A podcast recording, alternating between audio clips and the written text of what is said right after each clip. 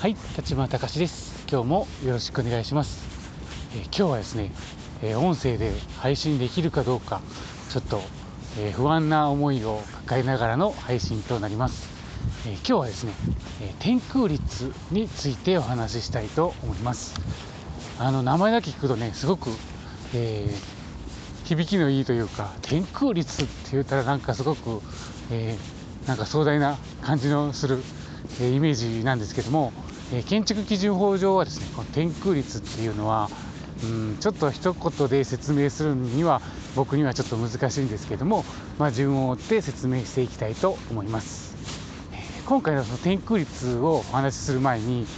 えーっと建築を建てる際には、まあ、いろんな制限が建築基準法、えー定められているんですけどもその中の一つに、えー車線制限っていうのがあります。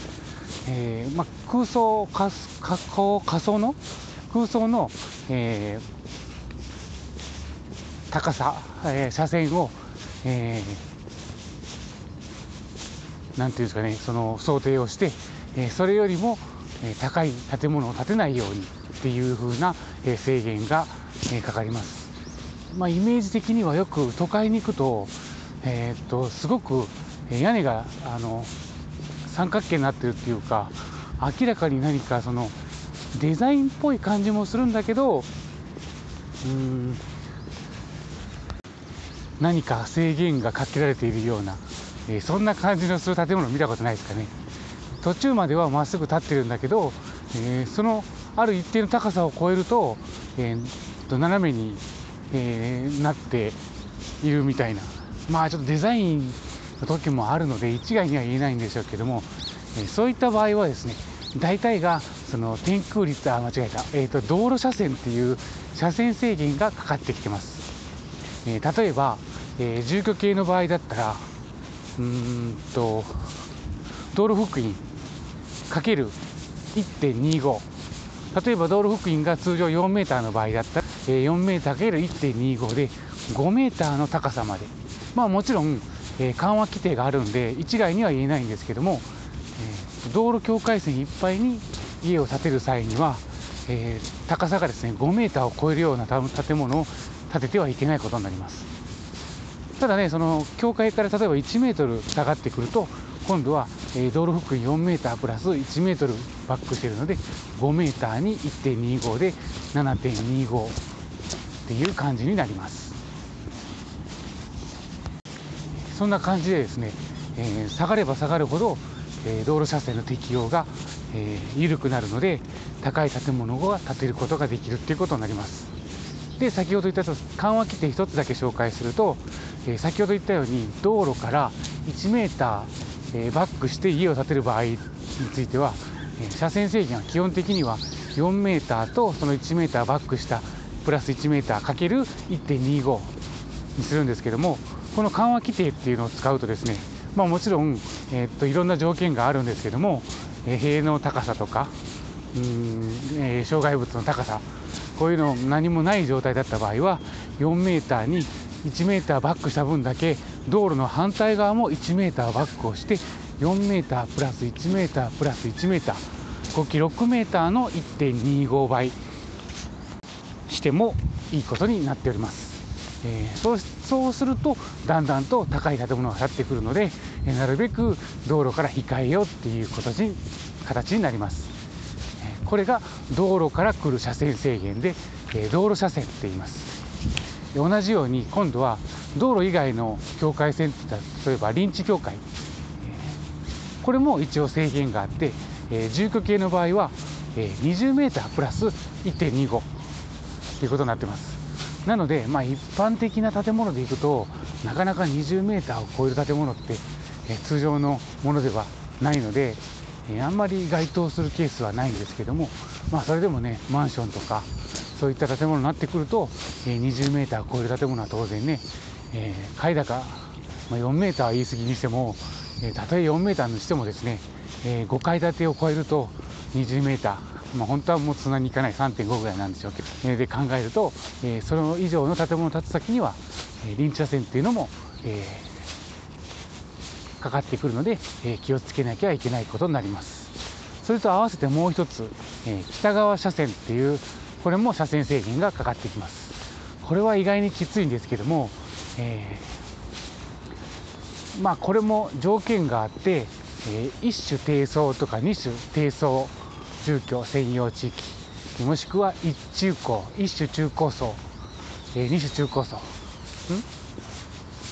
こういった場合にはですね北側車線っていうのもかかってきます。これはですね、えー、地獄ではなく新北方向を測って、えー、それの、えー、5メータープラス1.25低層住居の場合。で、えー、中高層の場合は、えー、今度は10メータープラス1.25ということで、え、その制限もかかってくることになります。なので、えー、低層住居あんまり高い建物を建っちゃいけないよっていうふうに定められてる地域においては、えー、あまり北側に寄せて立つとこの、えー、北側車線っていう制限がかかってくることがあるのでこれも気をつけなきゃいけないものの一つになります。この大きく3つ。これが、えー、車線制限って言います。これらを、えーまあ、3つ合わせて車線制限なんですけどもこの車線制限を、えー、緩和する法律としてできたのがこの天空率っていうことになります、えー、道路車線の不適合不適用とか臨時車線北側車線これを、えー、通常の車線制限を守らない代わりにこの天空率っていう計算をすることによってもしそれがクリアできたらですね、えー、その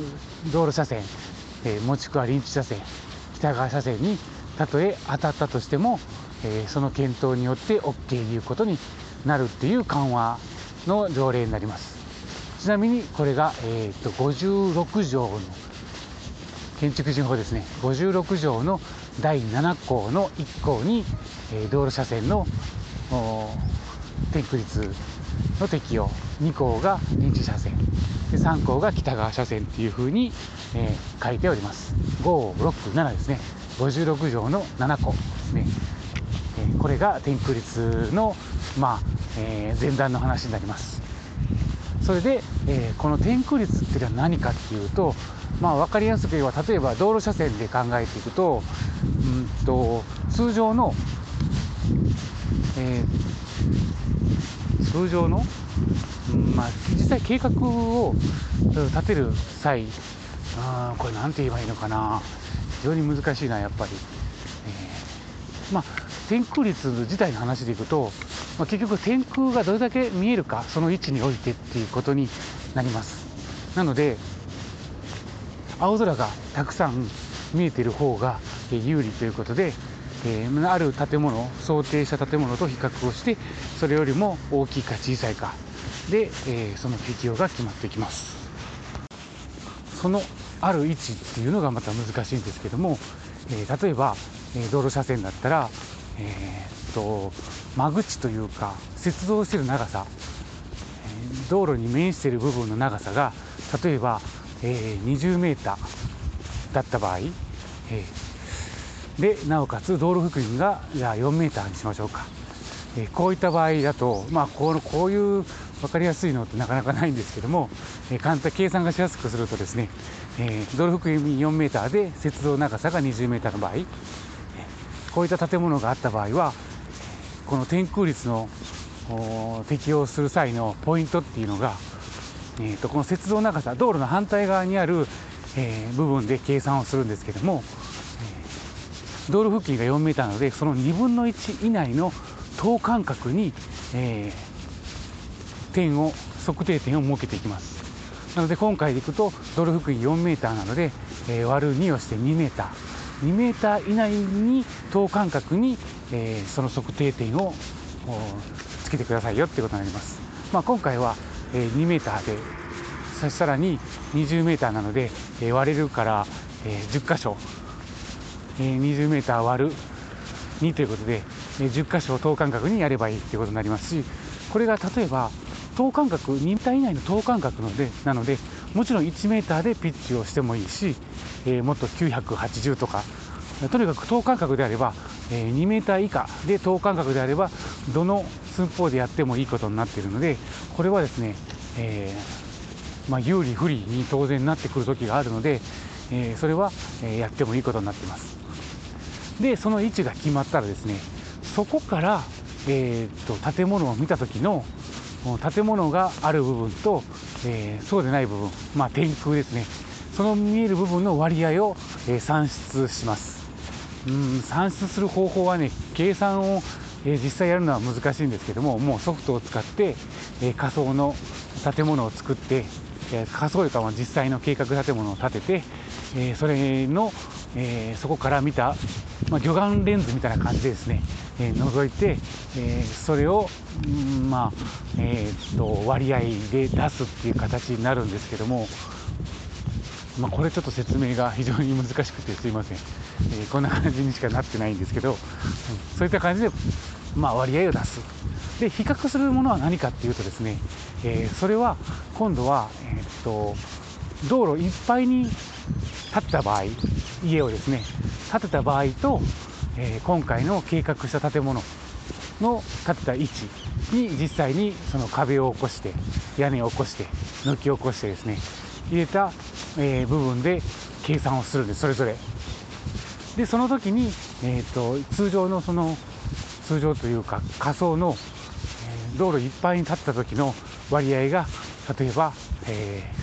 ー、80%だった場合で今回の計画する建物の天空率を計算した結果これが例えば85%だったといった時には、えー、85%天空が見えるのと、えー、80%天空が見えるということで、えー、5%有利に立っているということになるので、えー、これは天空率の適用を受け入れますということになります。なのでその計算をすることによって OK がなればですねたとえ道路車線がクリアできなかったところがあったとしても全体的にその先ほど言ったその測定点、まあ、例えばさっきだったら 20m なんで10箇所。10箇所全ての位置において、え、その天空率の適用が OK になれば、え、その道路車線の適用は通常の道路車線の適用はしなくても天空率で OK になりますよっていうことになります、まあ、ざっくり言うとこんな感じですね。でちなみにじゃあギリギリだった場合どうかっていうとこれはもう決まってないんですけどもおおむね、えー、0.02%ですね、えー、これをまあ安全率を見込んで、えー、それぐらいのだったらまあ誤差になるので、えー、CAD によってはね多分違うケースもあるんでしょうね。実際いろんな複数の CAD で、えー、検証したことがないので何とも言えないんですけども、0.02%この部分を、えークリアしておればですね OK というふうにみなしてやっております。そしてでじゃあどのタイミングで使うかっていうとまあこれね地方ではあんまり、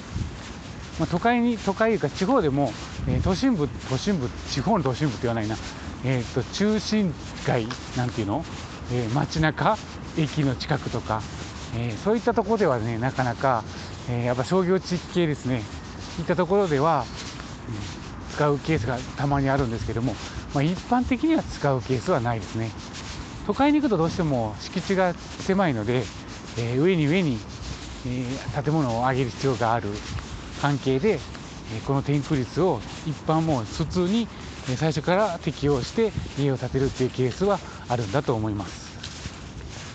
じゃあ地方ではないかというとまあ、ないこともない。都会ほど多くはないんでしょうけど地方でもですね地方でもっていうか、まあ、私の、えー、住んでいる、えー、一ローカル地域エリア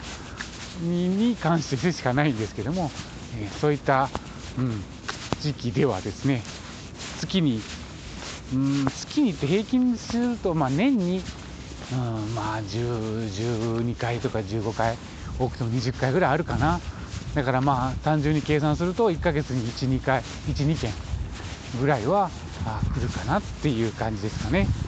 じゃあそれどういった時に来るかというと、確認申請を提出した時にすでに当たってる場合ですね。当たっていて、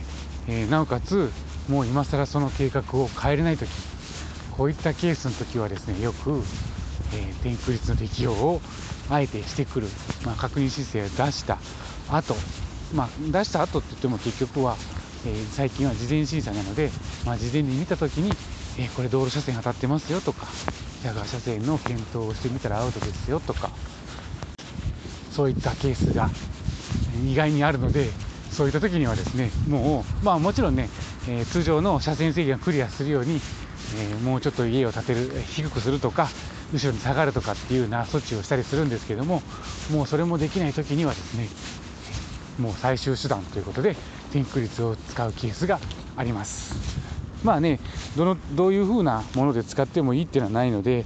えー、もちろんねあの下がりでもは下がっていいしこれもどっちも同じ法文なの法律でできて成り立ってるものなので、えー、なんかその天空率で逃げたっていう風な言い方ではないんですけどもまあそういう使い方になってますかね。うんえ、なので、え、そういった時にはですねこの天空率っていうのを適用するケースっていうのはまあまああります。でこれがねまた残念なことにですね CAD でするので、えー、そのまっすぐね平らな土地で平らな建物で簡単な道路福音でだったらいいんですけども、えー、建物が建物敷地の周りに道路が3方囲まれてたりとか4方囲まれていたりとか高低差があったりとか建物は道路道路がぐにゅっと曲がっていたりとかそういった場合にはですねこの天空率の計算というのは非常に難しい。でその CAD の使い方を知っていかないといけないし最近ってね結構その天空率ボタンをポンと押したら出てきたりするんですよね。計算上は。ただそれが、えー、合ってるかどうかっていうチェックは当然しなきゃいけないんですけどもなので CAD の使い方が分かってる人なおかつ、えー、天空率のことがよく分かっていないとですねもう審査に持ってこられてもなんかボタン1個出てくるから図面は揃うんですけども中がね高さがこの起点が違うとかね、えー、意外にそういうことがたくさんあったりするのであまあ天空率のね審査はかなり大変です。うん、でしかもね向こうは CAD で作ってくるけど、え審査する方はあの目視なので、えー、まあその計算はね当然三者で三者計算してあるので、えー、まあ、縦と横底辺かけ高さ割る2で出てきたりするケースがほとんどなんですけども、え、それでもね、うん、なかなか難しい、えですね審査は。まあでもやる方はもっと大変なんでしょうけどね、うん、なので、えー、まあちょっと通常よりも時間はかかってしまうし、まあ、通常よりも値段もちょっと値段上げてるっていうのも当然あるんですけども、うん、まあそういった形で対応しております。都会行ったらそれが普通なのかな？どうなのか？ちょっとわからないんですけども、えー、ある地方の話でいくとですね天空率が来るとちょっとテンションが下がりますっていう感じですね。なのでなるべく、えーと、道路車線とかが適用があの審査した時にあれ洗ってるなと思った時にはですね、うん、なるべく天空率になりませんようにっていう思いを、えー、胸に秘めながらですね、えー、修正のファックスを送ファックスとかメールを送っているのが現状ですかね。えー、というわけで、え今日は天空率のお話をしたんですけども、うん、僕の説明がどこまでできたか、うん、あんまりできてなかったような気もするんですけども、うん、ある程度ざっくりと分かってもらえれば嬉しいです。まあ、審査をねする人は、